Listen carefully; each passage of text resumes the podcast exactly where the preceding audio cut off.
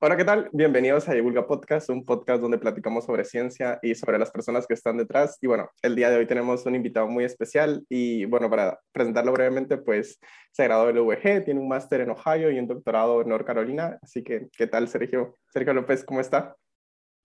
¿Qué tal, David? Muy, muy agradecido y contento de estar aquí con pues esta oportunidad. bienvenido aquí al podcast, Ciro. Bienvenido. Y bueno, estábamos hablando hace un ratito que, bueno, para los que no sepan, pues Sergio tiene, eh, bueno, en, en, Research aparecen más de 100 artículos y Sergio es matemático, entonces es un tema un poco complejo, por decirlo así. Tal, vez no complejo, sino que no es tan de cultura popular, por decirlo así, ¿no?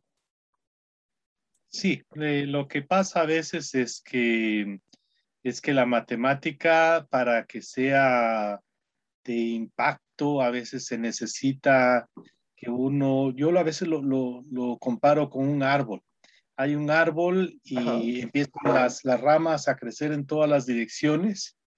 Y si uno se sube muy, muy alto en una rama, y entonces ya por el hecho de estar ahí ya, ya agarró un poco de estatus, ¿no? Porque no mucha gente ha llegado a encaramarse hasta arriba de esa rama.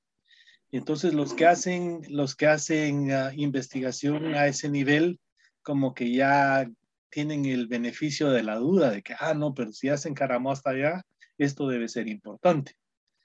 Pero la matemática también es como un fractal, que no es solo qué tan lejos puede irse uno, sino que a veces qué tan profundo.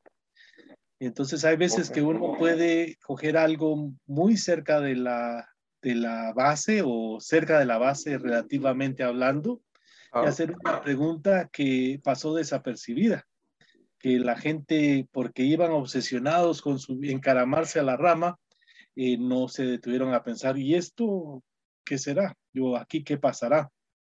Entonces, a veces esas preguntas son, eh, en mi opinión, más, más emocionantes. Primero, porque uno está un poco vulnerable, porque uno eh, enuncia la pregunta y la gente la entiende y entonces uno está vulnerable de que algún peloncito ahí en, el, salón de atrás diga, bueno, pues la respuesta es tal. Porque si se comprende la, la pregunta, es posible que, que, que, la respuesta esté ahí y que a uno no se le haya ocurrido. Mientras que si la pregunta está escondiéndose detrás de unas montañas de terminología, entonces hay una cierta seguridad porque la gente no conoce esa terminología entonces no van a, no van a demostrar que, que, la cosa no era tan, tan difícil como uno la, la percibió. Y, y, y pongámosle cabal, vi, eh, algo así es lo que usted estudia, porque cabal vi que en una conferencia donde usted decía que cabal estaba, la conferencia creo que era de módulos infinitos, entonces cabal usted decía de que al final este tema no había como, mm, bueno, no había como nada antes, creo que la conferencia fue hace como cuatro años, entonces, ¿cómo, cómo ha estado esto? O sea, el, el, bueno, usted sigue publicando en base a, acerca de los módulos, pero ¿cómo ha estado? ¿El campo ha crecido o siempre sigue siendo muy poca la gente que lo estudia, por decirlo así? Pues eh, es... Um hay que tener cuidado de decir que, no es un área donde sucede mucho, porque, por ejemplo, los módulos sí son un área muy popular, pero a veces es eso, ¿no? Que la gente se ha ido en ciertas direcciones y hay eso de que, bueno, como fulanito estaba investigando tal cosa, eso es bien importante. Y entonces la gente empieza a aglomerarse alrededor de esas preguntas que son importantes porque a fulano le pareció que eran interesantes y a lo largo del camino en lo que van a la carrera es que hay que aprender tal definición y hay que memorizarse tal teorema porque ese es el que fulanito dijo que era importante. A veces uno no se da cuenta que solo mirar un poco al lado y decir, ah, pero ahí hay otra pregunta interesante. Y, y entonces el, el, peligro es que, que, la gente no esté de acuerdo con uno, porque quiera que no, eh, uno vive a base de que se publiquen sus artículos, ¿no? Es decir, es la manera en que medimos nuestro éxito. Entonces, cuando uno hace una pregunta porque parece muy razonable y hasta tiene la, el, la sazón esa de que, que, la gente hasta comprende su pregunta fácilmente, eh, entonces eh, todo es que, que, que, bueno, conseguirle algunas respuestas, algunos resultados y que, y que comience a, a florecer, ¿no? Hay veces que se siente uno como que ha estado arando en el desierto por mucho tiempo y la pregunta está bien y la pregunta se puede enunciar, pero no ha sucedido nada.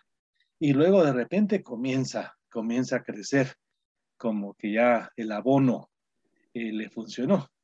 ¿Y cómo, en qué etapa cree que está usted en este proceso que describe? ¿De, todavía sigue arando o ya empezó a florecer? Pues ya hemos eh, armado bastantes huertas. y, mi, una de mis principales actividades que yo disfruto mucho es asesorar estudiantes de doctorado. Ok.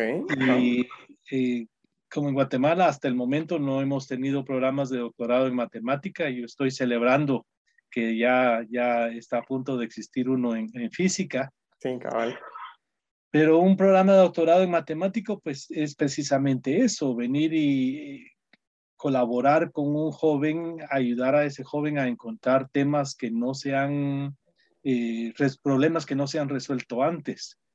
Y a, mí siempre me parece, bueno, podría agarrarme a este pobre, llevármelo hasta medio de una, un lugar inhóspito, pero es que a fulano le pareció que eso era interesante o comenzar a caminar a lo largo del camino y, y darnos gusto de que si hay una pregunta que nos llama la atención, pensarla. Y eso es una cosa un poco peligrosa porque, porque sí podría suceder que cuando uno está tomando el curso, por ejemplo, de cualquier, cualquier curso de matemática, si a uno se le ocurre una pregunta, pues está bueno hacérsela, pero a veces sí es una pregunta muy fácil, es decir, tal vez no fácil para uno, pero fácil para la gente que ya, ya, ya sabe. Y entonces es donde siento yo que empieza a haber un poco la, el, el beneficio de, de la edad, de que yo ya me voy dedicando a esto por más de 30 años y, y entonces uh, sí, hay veces que se me ocurre, ah, esta pregunta me suena interesante, de repente es una tontera, pero el hecho es que en 30 años de estar paseándome más o menos por aquí, nunca he visto que alguien haya hecho esta pregunta. Entonces, por lo menos nueva es. Ok, ok. entonces es donde viene uno y entonces pone su, su tienda de campaña y empieza ahí a, a ver qué, qué vamos a encontrar por acá. Y como le digo, a veces que sí se pasan dos o tres meses y a uno no se le ha ocurrido nada y empieza uno a pensar, bueno, eh, sí, aquí nunca, nunca nadie había acampado, pero parece ser porque aquí no hay nada. pero, hay veces que con un poco de paciencia y todo, y empiezo a notar, ah, es que ni siquiera las preguntas correctas se nos habían ocurrido porque nuevamente eh, estamos descubriendo cosas nuevas. Y entonces cuando uno está eh, estudiando objetos nuevos, conceptos nuevos, aún las preguntas tienen que ser nuevas porque uno va con una cierta mentalidad y uno dice, ah, ya ahí donde las teorías están bien establecidas, lo que se pregunta siempre es esto, esto o lo otro. Pero quizás esas preguntas en este contexto nuevo no tienen ningún sentido. Y entonces tarda uno bastante eh, explorando, explorando, explorando hasta que por fin dice, ah, es que en este contexto las preguntas que tienen sentido son esta, la otra y la siguiente. Y el que una pregunta tenga sentido, en cierta manera, es porque, porque se puede responder.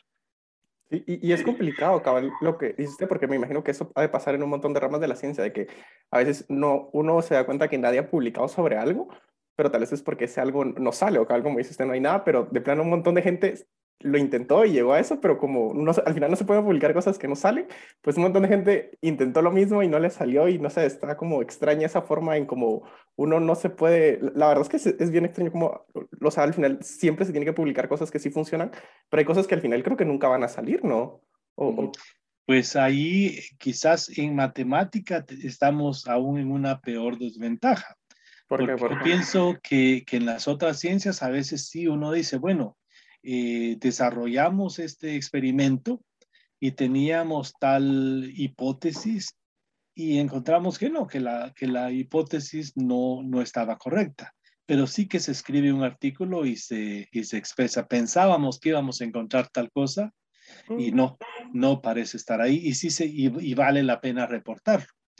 Mientras que los matemáticos muchas veces sí, si no nos ha salido, porque en matemática o algo es cierto porque funciona siempre, o no es cierto porque hay un contraejemplo. Y entonces, si uno no ha podido demostrar que funciona siempre, pues tiene las manos vacías. Y si no ha encontrado el cochino ejemplo que falla, entonces sigue con las manos vacías. Y entonces sí puede quedarse en ese limbo.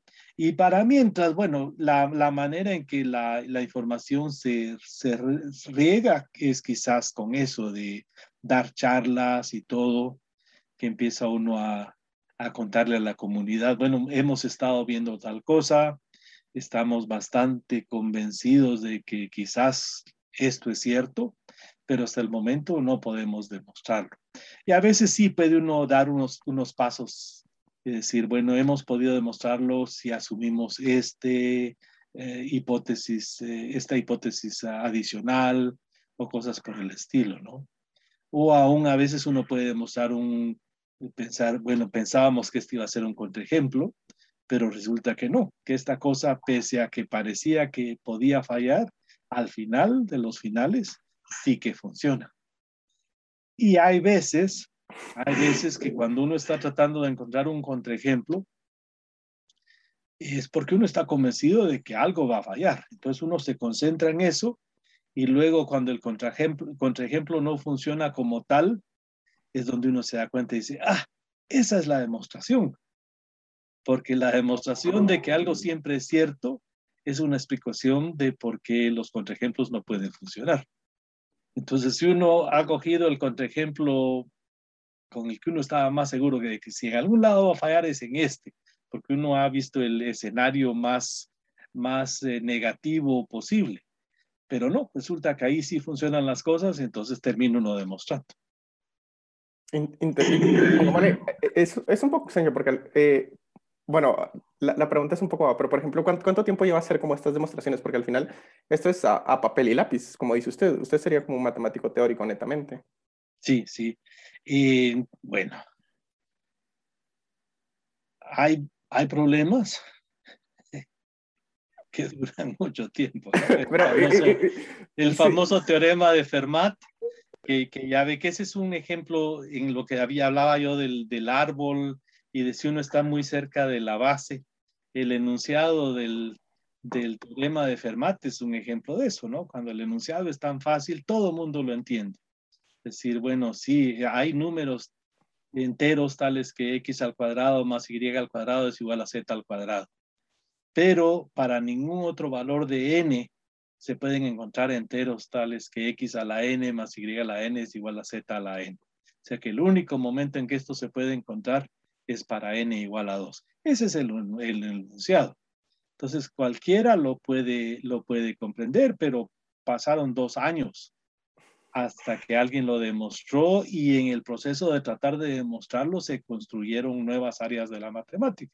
Y eso, y eso, es muy lindo. Entonces la, la, la emoción ahí es no estar tan obsesionado con... Uno no puede enamorarse de la, de la conjetura. Uno no puede decir, ah, yo creo, yo quiero que esto sea cierto. No, no, yo lo que quiero saber es la verdad. Y en la verdad esto va a ser cierto o no lo va a ser. ¿Y, le ha pasado que se ha enamorado de un problema y, y, que al final lo tiene que abandonar o algo por el estilo? Eh, hay problemas que a veces uno tiene que ponerlos a un lado por algún tiempo y dedicarse a otra cosa, porque a veces también lo que sucede es que en lo que está pensando en otras cosas es cuando se le ocurre, ah, tal vez esto me va a servir para el problema tal. Pero, y hay veces que esos problemas que, que duran tanto tiempo también es, en alguna de mis charlas para, para la Sociedad Matemática de Guatemala, y impresioné mucho a Pedrito Morales porque, porque les dije, ah, es que hacer investigación en matemática es como una canción de, de Jorge Drexler, que hay que amar la trama más que el desenlace. y a Pedrito me celebró mucho, se me ocurrió a media charla, pero, como me gusta la música, pues esas son las cosas que se me vienen a la mente. Pero sí es cierto, eh, hay que eh, es como cuando está uno viendo una, una película y spoiler alert, uno no quiere que le cuenten cómo va a terminar. Entonces hay veces que tener una conjetura es porque uno piensa que para ahí va la cosa y las conjeturas son necesarias porque es lo que le, lo que le, le enseña a uno qué, qué paso seguir. Si yo quisiera demostrar que esto es cierto, pues entonces habría que poner esta hipótesis y seguirla, etcétera, etcétera, etcétera. Si no, me estoy ahí sentado esperando a que una manzana me caiga en la cabeza. Pero si tengo una conjetura, la conjetura de, no es realmente que uno esté enamorado de ella, no debe ser, sino que la conjetura es una dirección que dice, bueno, ¿y qué tratamos de demostrar? Vamos a tratar de demostrar que esto es cierto. Ah, bueno, para que para podernos asegurar de que esto es cierto, entonces habría que seguir los tales y tales pasos. Y ya que va uno tratando, comienza ya quizás a dudarlo, decir, bueno, tal vez no es cierto. Ya cuando uno ve que la demostración no fluye, ya comienza uno a pensar, ah, no, no, tal vez puedo construir un ejemplo donde precisamente aquí es donde está el tropezón. Y entonces se pasa uno un día tratando de demostrar que es cierto y al día siguiente tratando de demostrar que no lo es. Y a ver qué sale y hay veces, y hay veces, pues solo uno de los dos puede salir, ¿no? Pero nuevamente, si uno ve ejemplos que piensa, este va a fallar y no falla, ya uno empieza a, comprender mejor cuál es la naturaleza de, del éxito. Y por otra parte, si uno está tratando de mostrar que algo es siempre cierto, pero ah, dice uno, Ay, si solo tuviera tal detallito, entonces sí funcionaría. Y empieza uno a pensar, bueno, quizás hay un, un ejemplo donde ese detallito no se ve. Y entonces ya, ya empieza un poco como a mover la, Ah, porque en un ejemplo donde ese detallito falle, eso sí se me ocurre. Pero el detallito era lo que yo pensaba que era un peldaño hacia la demostración. No es necesario realmente que, que por ahí se vaya. Entonces, eh, el tener el contraejemplo a veces solo termina siendo diciendo, bueno, lo que pasa entonces es que la demostración que tenías en mente no, no es suficientemente buena pero eso no quiere decir que no sea cierto, solo quiere decir que tu, tu, tu, estrategia para demostrarlo debe cambiar. Entonces se pasa uno así y a veces las conjeturas cambian. Eh, estábamos platicando antes de, de, comenzar el podcast oficialmente sobre bonitos recuerdos de aventuras así. Y ahorita, por ejemplo, um, eh, hace dos meses quizás teníamos un artículo estaba colaborando con un amigo en España y ya estábamos convencidos de que, de que ya, que la conjetura era cierta y que lo podíamos demostrar. Y, y entonces yo le dije, déjame que yo lo redacte, porque llega un momento en el que demasiadas cucharas en el, en el puchero y no, no, déjame que lo redacte, pero ya la demostración ya obviamente está, está bien en nuestras mentes. Pero ya a la hora de redactarle, comencé a darme cuenta de que, ah, no, no, no, porque en mi mente yo estaba asumiendo tal detallito. Entonces ya cuando empecé a ver que tal vez había un contraejemplo, habían montones y la, la conjetura original era falsa y el resultado nos salió mucho más bonito. Y, uh, y yo lo comparo un poco como cuando hay un, un, está uno viendo una película y uno está convencido, uno ya conoce los personajes y uno más o menos sabe hacia dónde va la historia, pero esos mismos personajes que uno inventó resultan yéndose por sus propios caminos.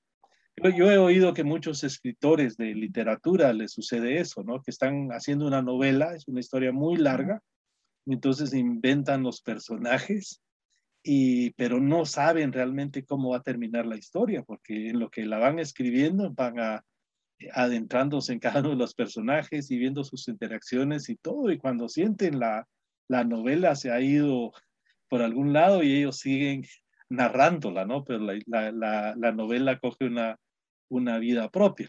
En una cosa como la matemática, lo que la contribución de uno es que nuevamente eso de que de que quizás hay una serie de conceptos matemáticos que mucha gente pasó de largo, porque iban y que se toma el curso de álgebra, hay que llegar a teoría de Galois. No, pero a lo largo del camino hay muchas cosas que también uno podría considerar. Entonces, cuando se detiene a considerar esas cosas, a veces dicen, ah, pero aquí ya estoy convencido que sé lo que va a suceder. Pero tratemos. Esa es la, esa es la conjetura, ¿no? Tratemos de ver si es cierto. Y cuando descubre que, que la preconcepción que uno tenía no, no es correcta, eh, entonces se pone hasta más interesante la cosa, porque ahora hay que ver, bueno, y entonces, ¿cómo será la cosa? ¿no? Se descubren nuevos, nuevos universos, nuevas, nuevas ideas, nuevas preguntas. Sí, está, está, interesante porque igual es como al final como también limitarse uno, ¿no? Porque si uno al final, y pasa en todos lados, si uno al final intenta explorar como todo, pues no sé, no, no alcanza la vida para explorarlo todo, siento yo. Al final uno como siempre debe como limitarse hacia dónde quiere llegar para pues para, para llegar, ¿no? Porque si no, al final uno siempre se pierde como, es que igual, bueno, no sé, yo, yo tal vez lo, lo veo ahorita que estoy, es un poco como random porque ahorita yo estoy dando clases de yoki, pero se me viene súper bien porque, por ejemplo, uno empieza a explicar ciertas cosas, por ejemplo, tan básicas desde la fermentación y es como, bueno, ¿y si cambio esto? ¿No? ¿Y si cambio encima? Y si al final uno empieza a contemplar todo, uno puede dar como un, un semestre solo de este tema, pero no sé, no, no hay como tanta vida solo para, para esto, ¿no? Sí, hay algo que hay que reconocer no importa cuál sea la, la especialidad de uno, es darse cuenta de que, el conocimiento es, es infinito. Hay muchas direcciones en las cuales irse y a uno lo que le queda es ah, tratar de, de hacer lo más posible mientras que uno lo disfrute o dependiendo de la disciplina en lo que sea útil o porque hay veces que sí la gente es un poco más aplicada que yo y entonces se quiere resolver un problema porque hay otra, otra razón para resolverlo, ¿no? Pero uh, sea cual sea la motivación, hay que reconocer que, que uno todo no lo va a hacer. Yo me recuerdo cuando comencé a estudiar matemática que uno dice, ah, puede sacar una licenciatura en matemática y cuando ya la haya terminado ya voy a saber toda la matemática que hay. Y luego cuando se da cuenta uno de que eso no es cierto, dice, ah, entonces voy a sacar un doctorado. Y cuando termine el doctorado, entonces sí, ya voy a saber toda la matemática que hay. Y que si lo que va uno descubriendo a cada momento es que, que no, que ya va sabiendo más cosas, quizás ya está un poco más al día sobre lo histórico, las cosas que otras personas han hecho, pero aún eso es imposible. Y peor una disciplina como la matemática, que es tan densa, tratar de escribir un artículo, eh, leer un artículo de matemática, a veces uno lee media página y está exhausto, porque el lenguaje es muy preciso, dice lo que quiere decir y, ni más ni menos, pero hay que, hay que levantar ese peso uno mismo en lo que lo está leyendo. Y entonces sí, la, la ilusión esa de que uno va a saberlo todo, es imposible y también la ilusión de que uno lo va a investigar todo. Va uno, yo voy a congresos y oigo las, las historias que cuentan los otros colegas y uno dice, ah, eso está muy interesante y empieza a hacer una lista de las cosas que, que uno va a, seguir leyendo al volver a, a, casa. Pero para mientras regresa uno a casa y se encuentra la lista de las cosas que uno está haciendo. y entonces le da prioridad a lo que uno está haciendo. Y seguimos todos compartiéndolo, pero yo creo que es eso, ¿no? Que ahora ya con, con la madurez de los años yo voy y escucho a la gente, digo, ah, sí, está muy bonito, pero ya me conformo con no entenderlo completamente, sino que solo con desarrollar una poca, una poca de intuición.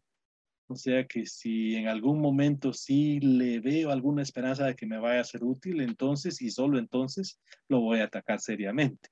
Y para mientras, pues es suficiente eh, apreciar las historias que me cuenten los demás. Y yo me imagino que ellos escuchan mis charlas de la misma manera. y, y, lo de que dice el lenguaje es como, o sea, es bueno y malo a la vez, porque como dice usted, pues se necesita que sea un lenguaje así como pesado, complicado, para que sea una, una definición breve, por decirlo así, porque al final cada palabra tiene como una pues una, un significado muy complejo detrás y pasa, y a veces por eso es que como es como complicado comunicar ciencia, ¿no? Creo que, que, creo que lo platicamos igual con Pedro, de que es necesaria la complejidad del lenguaje para transmitir ideas de forma rápida y eficiente, pero si uno no conoce como ese lenguaje, pues al final uno necesita, y, y, me pasa, o sea, uno empieza a leer como un artículo y leí una línea y no sé dos palabras, y es como, bueno, ok, tengo que ir a buscar qué significa cada palabra, y ok, ahora ya tengo el contexto de, de una línea, y es como, bueno, ok. O a veces como describen como métodos, y me imagino que en matemáticas igual describen como, bueno, esto se hizo a través de tal método. Y, y, y, asumen que uno sabe, bueno, uno debería saber si está leyendo eso, que, qué es ese método. Y uno tiene que ir, bueno, yo no diré ni idea. Y entonces uno tiene que ir a la referencia, que la referencia al final ni siquiera te lo explica, sino que solo lo vuelve a citar. Y así uno se va. es como bien chistoso hacer como leer artículos así muy avanzados. Pero si quiere, regresando a usted, por ejemplo, si, si pudiéramos, si usted pudiera decir en una frase o en un par de palabras, ¿cuál es netamente su especialidad en matemáticas? ¿Cuál sería? Cuando, cuando yo estaba patojo y comenzaba a estudiar matemática, eh, una noche leí en algún lado una cita que decía, un especialista es una persona que sabe cada vez más y más sobre menos y menos, hasta que llega a saberlo todo sobre nada. Y nerd que es uno, esa noche no podía yo dormir. Ay, decía, yo no quiero volverme así, yo no quiero ser un especialista. Y entonces, pero es una necesidad. Llega el momento en el que, por ejemplo, yo eh, pongo ahí, yo me dedico a la teoría de anillos, pero al ratito viene alguien con una pregunta de teoría de anillos y yo le digo, no, no, no, es que yo lo que realmente hago es teoría de módulos sobre anillos no conmutativos. Ah, entonces, tal y tal pregunta. Ah, no, es que yo realmente lo que veo son propiedades homológicas de los módulos sobre los anillos no conmutativos. Y poco a poco se va dando cuenta uno de que aún dentro de la misma vecindad que uno ha declarado como su, su barrio, aún ahí hay tal diversidad de problemas y todo en que uno sigue sin comprenderse demasiado bien. Sí, sí, poco a poco va uno sabiendo más y más sobre menos y menos. Y pero es eso, es lo que decíamos, ¿no? Que, que a veces solo con, para poder eh, enunciar un problema hay que saber una serie de, terminologías. Y el que lo está trabajando llega a acostumbrarse tanto que ya al ratito le suena tan fácil como se oye. Uno dice, ah, claro, tal y tal y tal, eso es lo que dice, eso lo explico yo en tres minutos. Pero eh, ya cuando uno se pone a pensar y dice, no, pues la gente que no ha oído esto, en lo que yo les explico, tal definición, tal otro concepto, cuáles resultados ya se han demostrado, etc. Cuando se da cuenta uno, la hora no le alcanza para llegar, pero ni siquiera a describir el enunciado. Entonces hay que buscar una, un balance donde uno... Había un conferencista en algún congreso al que fui donde él decía, yo voy a decir muchas cosas aquí, pero cuidado, porque no voy a dar todas, todas las, las premisas, no voy a dar todas las hipótesis. Entonces, si de repente ustedes piensan que encontraron un contraejemplo sobre algo que vaya expuesto aquí en la pizarra, seguramente ustedes no están obedeciendo una de las hipótesis que yo no, que yo no anuncié. Pero si me pongo aquí a dar la carretera de, de hipótesis para cada cosa, no voy a llegar jamás a la meta. Y entonces no, no, no piensan que, que, soy tan tonto, no, no voy a decir cosas que no son ciertas que ustedes me vayan a cachar fácilmente, sino que sí, a lo largo del camino tengo que ir poniéndole algunas eh, technicalidades de manera que, puedan ver el camino. Pero mi charla es de 25 minutos y entonces voy a hacerlo lo más posible. Y entonces sí, eso es lo que pasa. Entonces, volviendo a, a que trato de no ser especialista en cuando yo comencé, eh, sí estaba trabajando en, puras cosas de anillos. Era una cosa que se llamaba anillos de cocientes. Pero luego me gradué y llegué a, aquí a Ohio University a, a, trabajar y empecé a colaborar con un colega a quien le gustaban los módulos y los módulos inyectivos y cosas por el estilo. Y entonces, eh, durante los primeros seis, siete años de la carrera, me dediqué mucho a eso. Después empecé a interesarme en un área de aplicaciones, la teoría de los códigos correctores. Y, y me había gustado un poco como hobby, me había gustado un poco como oportunidad de conversar con otros seres humanos, porque cuando uno habla de, de aplicaciones, sí, sí se, se entablan mejores conversaciones. Y ya cuando le digo a la gente, bueno, mire, se trata de que cuando usted está, usando su celular y hay ruido y no puede oír, y nosotros estamos generando matemática que haga que, que, que sí algo resuelva el problema del ruido y que usted sí me pueda entender del otro lado, la gente dice, ah, este tiene, tiene razón de ser. Jamás lograría yo ese nivel de, de éxito hablando de, de, módulos. Pero entonces con la teoría de código sí me parecía muy atractiva y encontré por ahí una esquina por donde meterme y precisamente porque los, los anillos comenzaron a ser útiles para los códigos, entonces me dediqué a eso por algunos años. Y, um, y luego, pues ha sido una como caminata, no aleatoria, pero un poco aleatoria, que cuando ya está trabajando en, en algo, se le ocurre otra cosa.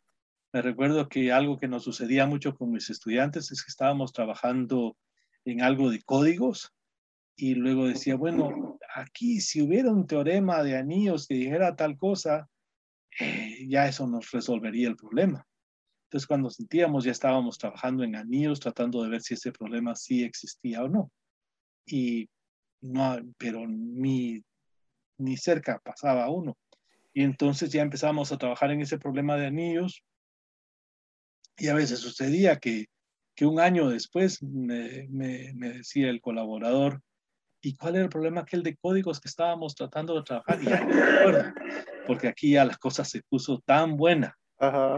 Y entonces ya trabajó uno en algo así, y al ratito que ha estado trabajando en algo, usando una, unas hipótesis fuertes, se le ocurre a alguien hacer la pregunta, bueno, ¿y esto no funcionará si apenas le modificamos tal pedacito aquí o allá?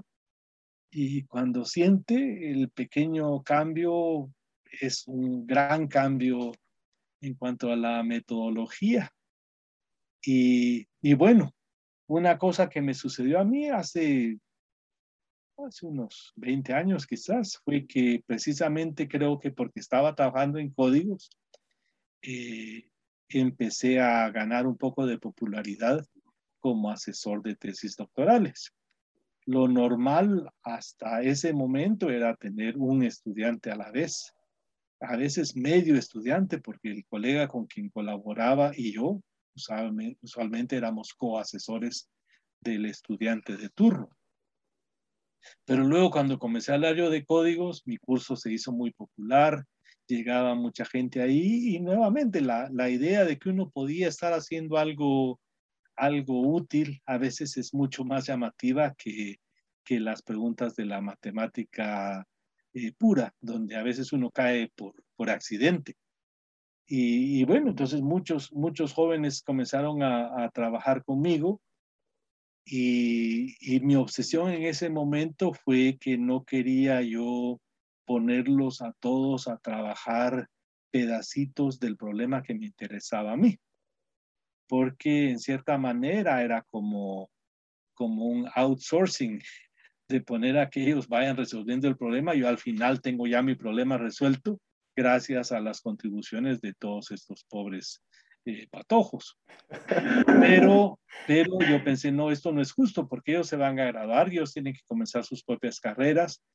Y entonces mejor empecé a, a tratar de encontrar problemas de manera que cada uno de ellos estuviera trabajando en algo que, que, fuese independiente, que fuese buenas raíces para que ellos mismos tengan una carrera después de, de dejar Ohio University. Y que además estuvieran suficientemente separadas para que no accidentalmente, si estudiante A resolvía de chiripa el problema que estaba trabajando el, el estudiante B, se pasó en él, ¿no? Uh El estudiante este ya llevó un, año tratando de mostrar algo y luego viene A y lo resuelve, pobre B.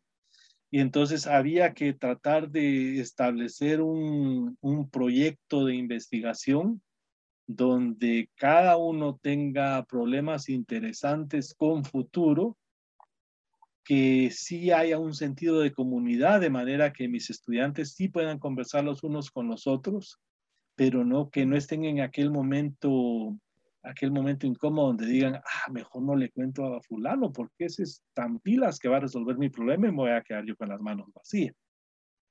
Y entonces tratamos de crear este, este eh, medio donde, donde sí hay comunidad, se conversan entre ellos, más o menos cada quien sabe en lo que está, en lo que está trabajando el otro y a veces pueden colaborar, sí pueden ayudarse un poco y todo, pero, pero sí que cada uno tenga su, su personalidad propia como para que al salir de aquí puedan seguir. Y no es que se queden trabajando en eso todo el resto de su vida, nadie hace eso, cada quien va, va cambiando, pero por lo menos en los primeros años, cuando, cuando tienen que conseguir chance y el tenure y esas cosas, pues que tengan algo que sí, que sí los va a mantener ocupados cuatro o cinco años.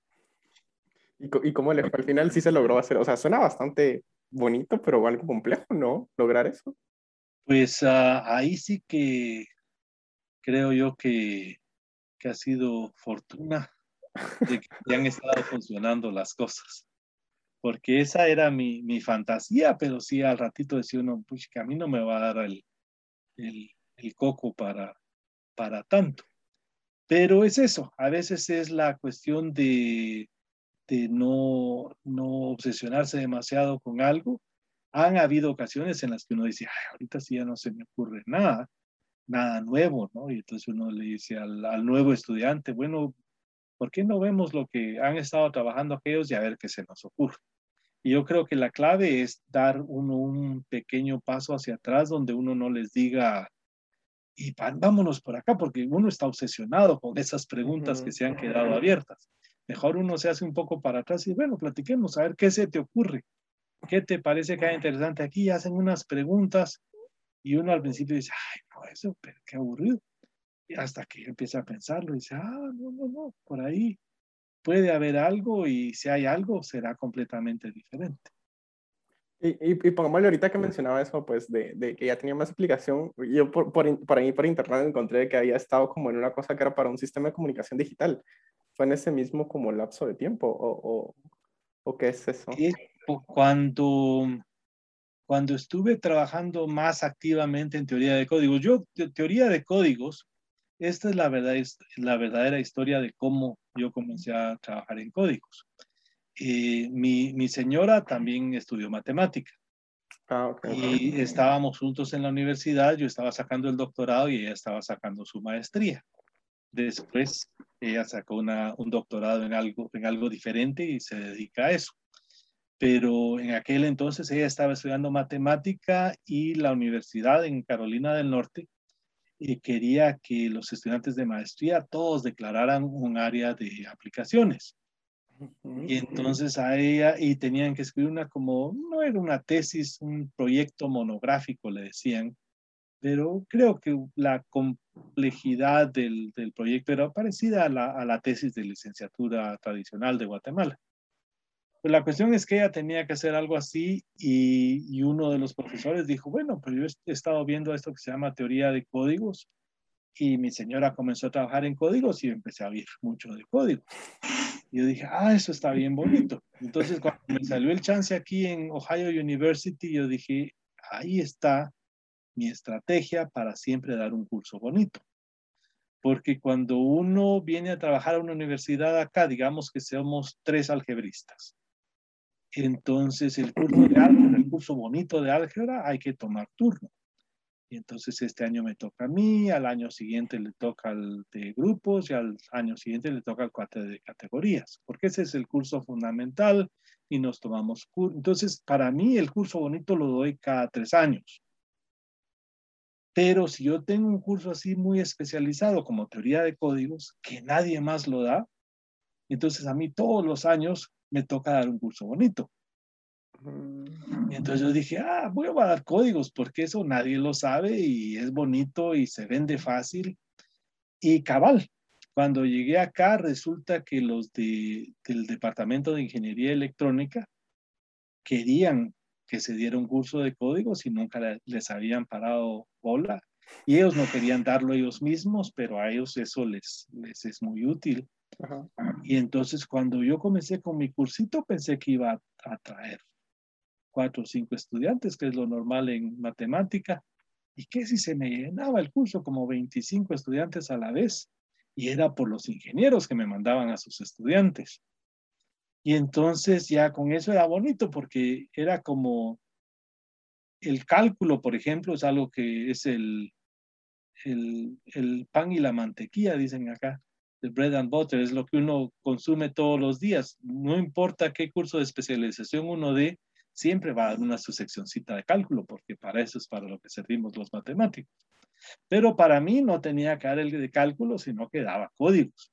Y cada vez que daba códigos, daba lo mismo durante el 80% del curso y luego el último 20% me obligaba a aprender algún truquito nuevo, alguna nueva aplicación y todo. Y entonces pasaron como 10 años donde yo empezaba a, sentirme más y más fuerte de que sí, ya voy entendiendo esto. Entonces, dos cosas sucedieron. Primero, que encontré que dentro de la comunidad de códigos había habido un descubrimiento de que los códigos sobre anillos podían tener ciertas propiedades deseables. Entonces dije, ah, códigos de anillos, yo para eso sí sirvo y por ahí me metí. Y la otra cosa que sucedió es que también los de ingeniería, ya los estudiantes de doctorado de ingeniería habían tomado mi curso y entonces pasaban por mi, mi oficina y me decían, y aquí no, no me podrá ayudar, que estoy tratando de resolver tal problema, etcétera. Y el, la, la um, patente esta, creo que es de la que leyó, fue una cosa así, que vino el estudiante conmigo y me dijo, eh, yo necesito un código que satisfaga esta propiedad y esta otra propiedad. Y entonces hice una búsqueda con la computadora y creé, creé algo y parece ser que satisface las propiedades. Hago mis simulaciones y funciona. Pero sería más bonito que hubiera una demostración de que esto realmente funciona. Y como los matemáticos, eso es lo que hacen, que demuestran cosas, yo quiero que usted me ayude a demostrar esto. Le dije, bueno, muéstreme su código. Pero para mí un código es algo que me dice, bueno, consiga todos los vectores que satisfacen tales y tales propiedades. No, este cuate lo que tenía era un montón de ceros y unos, porque había hecho la búsqueda con una computadora. Entonces, así como no podía yo conceptualizar, y sin conceptualizar no puedo demostrar las cosas. Y entonces llegó el momento mágico, cuando yo le dije, mire, y usted lo que quiere es que yo demuestre que, que el código que usted encontró funciona o está bien si yo creo otro código que funcione, pero que yo sí pueda demostrar. me dijo, ah, no, a mí, a mí, lo que me importa es tener un código que funcione y que se pueda demostrar. Y le dije, ah, entonces déjeme pensarlo y tal vez puedo crear algo. Y ahí sí fue, siempre cuando cuento la historia les digo, se abrió el cielo y cayó una luz encima de mí, porque lo primero que traté funcionó. Ah, era un diseño sencillo y donde yo trataba de mostrar las propiedades y funcionaba. O sea, al ratito llamé al cuate y le dije, ah, tengo un código y hace, hace lo que habíamos dicho y ahora ya no llegó solo él, sino que su asesor también, que es, que. Yo les dije, bueno, aquí tal cosa y también puedo mostrar tal otra propiedad y tal otra, y estaban felices. Y entonces al final el sistema este digital eh, que estaban creando y lo iban a patentar y todo, le hacía falta el detallito. Y entonces el detallito ese era lo que yo había descubierto. Y entonces al final, entre la lista de inventores del sistema este, aparezco yo y tengo la patente y todo, pero sí, mi contribución es de un documento de 200 páginas, a mí me pertenecen tres o cuatro pero según parece son cruciales. Lo importante, no lo importante. Sí, sí, no, ellos necesitaban saber esto y poder asegurarlo y eso sí, sí lo pudimos hacer. Y eso fue muy bonito. Yo también me llené mucho de satisfacción porque dije, bueno, como matemático aplicado, estoy haciendo algo que hasta patentado está. No me ha producido un solo centavo, pero, pero patentado sí está. Y, y eso es un, un paso en la dirección correcta. Pero luego seguí trabajando y lo que le digo que casi siempre me sucede es que digo, ah, tal pregunta en códigos, pensémosla, pensémosla, la transformo en algo de, de anillos o de módulos o de espacios vectoriales y ahí sí ya, le, ya la podemos atacar. Pero también la cosa es usualmente mucho más complicada de lo que uno se imaginó y en lo que termina descubriendo todo ese nuevo bestiario de animales salvajes que encontró en su búsqueda por la jungla, cuando siente ha descubierto algo nuevo de matemática y, y a veces la, la aplicación se cae un poco a un lado. No he abandonado los códigos, pero, pero frecuentemente me lamento no, no seguir tan, tan activo en esa área como en algún momento pensé que iba a hacer. Pero, pero todavía se puede, ¿no? Sí, todavía. todavía. no es que se le ocurra a uno algo. Sí, sí. Y, bueno, y, mire, y si quiere para, para ir cerrando, por ejemplo, regularmente con, con, la gente, pues casi no platicamos como de, de su tiempo acá en Guatemala. O sea, casi, bueno, todos los del podcast han sido Guatemala, pero no platicamos como de, de, de, cómo fue su vida acá en Guatemala. Y, por ejemplo, quisiera que cerráramos un poco con eso. ¿Cómo, ¿Cómo fue su... Bueno, usted estudia en la UVG, o sea, usted es aquí originario de la capital o viene de algún departamento. Y bueno, ¿cómo fue, cómo fue su, su, tiempo aquí en Guatemala? Ya, pues um, yo eh, soy de la capital. Eh, cuando estaba pequeño fui al Liceo Montessori.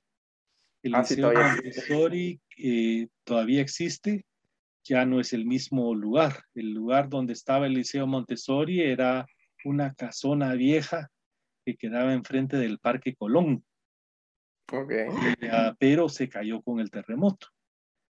Pues yo ahí saqué casi todos mis estudios. Los últimos dos años del bachillerato los hice en el Liceo Canadiense. Ah. Y luego del Liceo Canadiense eh, pasé un año en la San Carlos estudiando ingeniería. Y, y, no me estaba yendo demasiado bien porque, porque la, la, este era 1975 y estaba muy de moda las ideas de, de, que había que hacer grupos y discutir las cosas y que los profesores no daban clases, sino que le daban a uno cosas que leer. Y todo eso en teoría es bastante bueno, pero a mí, por ejemplo, sin tener quien me dijera, pero las demostraciones no tenés que leerlas, aprendí a tomar las derivadas.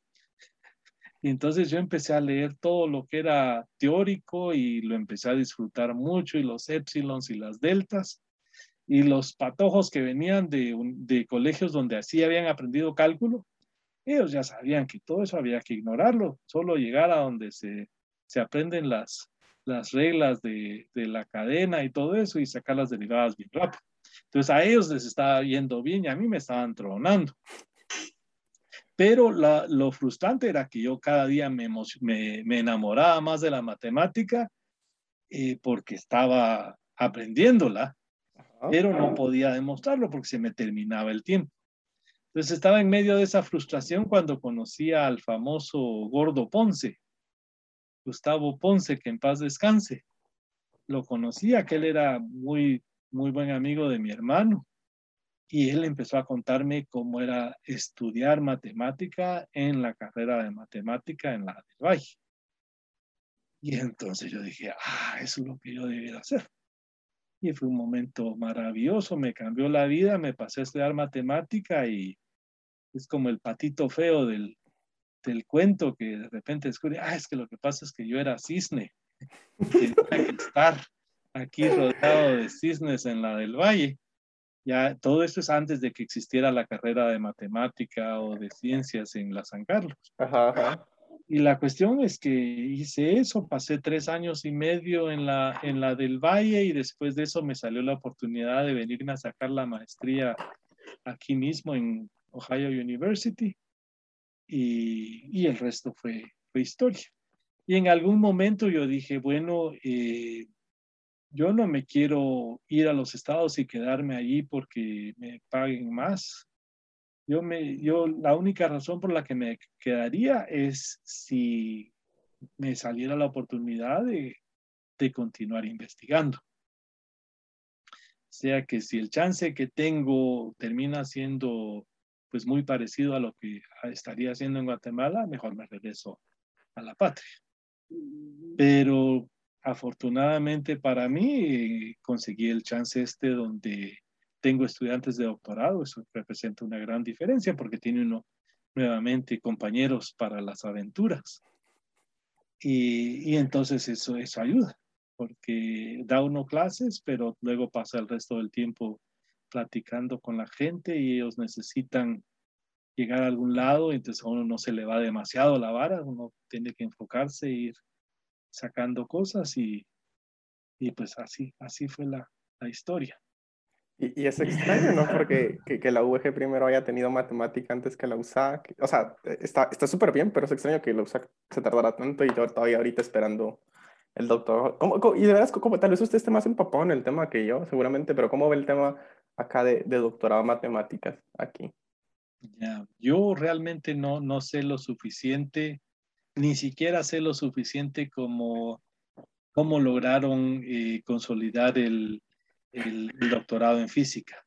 Yo sé que ayudó mucho pues la, la relación tan positiva que hay con, con Trieste, con, con eh, Fernando Quevedo y todo eso. Yo creo que eso ayudó mucho a establecer una, una red y desafortunadamente yo creo que en, en, matemática una cosa así no se, ha, no se ha solidificado de la misma manera.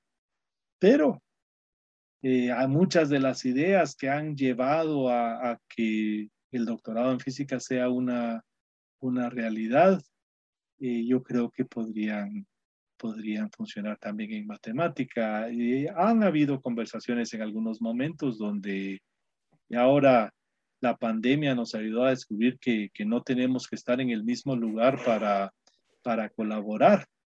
Y entonces no, no sé yo por qué no, porque la, la, esencia, la esencia de un doctorado es eso, que hay que, hay que adentrarse en una aventura, ir a, a resolver problemas que no han sido resueltos antes, a veces plantear problemas que no han sido planteados antes y, y resolverlos. Y pues uh, ahí es donde tener un compañero de viaje que, que conozca un poco mejor el, el camino, no que resuelva ese problema con uno, pero sí que lo le advierta y le diga, ah, no, no, eso no, no lo tratemos porque ese, ese está demasiado duro, o decirle a uno, no, no, ese sí ya se, ya se hizo, ¿no? Eh, pero sí, yo creo que, que habemos eh, suficientes matemáticos chapines que podríamos ayudar un poco en algo así, o si un doctorado fuese a nivel centroamericano, por ejemplo, sí que se ah. pueden hacer las cosas, o, o, o a un México. ¿no? Hay veces que, que nos concentramos tanto en que tiene que ser nuestro, nuestro, nuestro, pero no, puede ser una cuestión regional y ah, hay muchos muchos detalles, muchos detalles, pero siempre hay que tener esperanza y, y, bueno, y, y, si quiere ya para, para ir terminando, por ejemplo, que no sé, un consejo que le haya dejado todo este tiempo de, de, vida y de estudiar la matemática, ¿cuál sería? Un consejo. Ajá. Que le dé a sus estudiantes de doctorado o no sé, a cualquier persona. Pues para mis compatriotas chapines, yo creo que el mejor consejo eh, bueno, es tratar de, de prevenirlos de que les suceda lo que me sucedió a mí hasta cierto momento, ¿no? y, es que no, no se dejen achicopalar. Porque uno piensa, ah, es que yo vengo de Guate y somos un país chiquito y subdesarrollado y no sé qué. Y la verdad del caso es que cuando a nosotros nos vienen estudiantes guatemaltecos aquí a la universidad, son para todos que vienen muy, muy bien preparados. De San Carlos o de, del Valle, la cuestión es que la gente es, es pilas nuevamente en Guatemala quizás no tenemos pues, algunas de las tecnologías y cuestiones así en las universidades, pero pues, comparados con estudiantes del, resto del mundo y de muchos estudiantes norteamericanos, los, los chapines son pilas. Y entonces, uh, nuevamente, yo, por ejemplo, venía con, con el rabo entre las piernas, ¿no? Como, ah, es que yo vengo tan mal preparado, yo hay tantas cosas que no sé. Lo que decíamos, que mientras más aprende uno, más cuenta se da de lo que no sabe. Pues yo venía demasiado atento a lo que no sabía, sin darme cuenta de que, que no, que a mí me recibieron realmente como un buen estudiante, que podía que podía avanzar y era la, la preparación. Cuando yo les decía, en, en Guatemala estudié topología y usamos el libro de Willard. Ay, se me queda viendo así como eso no puede ser cierto, porque ese libro aquí lo usamos para posgrados, no para, no para la licenciatura. Y, y, lo que yo creo que nos ha ayudado en Guatemala es eso, de que como no hay programas de posgrado, yo creo que nuestros mismos profesores en Guatemala dicen, ah, pues yo tengo, yo tengo que leer el Willard con alguien. Entonces, entonces se, se, lo clavan a uno, pero a la larga uno se beneficia de eso. Sí, sí, sí. Y entonces yo, pues mi experiencia ha sido que los, los, los estudiantes guatemaltecos que vienen siempre vienen muy bien preparados y entonces mi, mi pedacito de sabiduría para cualquier patojo que esté pensando en, en pegar el brinco, estudiar un poco más, aprender un poco más, es háganlo porque sí hay muchas cosas que uno no sabe, pero eso es cierto para, para todos.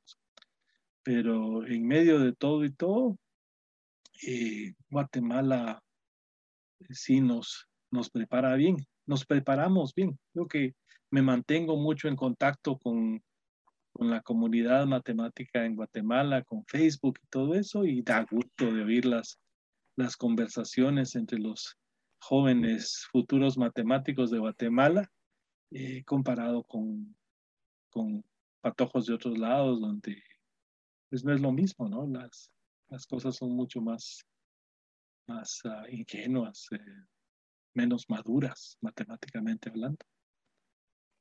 Ok, muchas gracias Sergio, verdad, por su tiempo, por pasarse aquí al podcast y por aceptar la invitación. Gracias David por tenerme, ha sido un gran gusto y nos estamos platicando. Sí, y bueno, muchas gracias a la gente que nos escuchó. Un abrazo, nos vemos la próxima semana.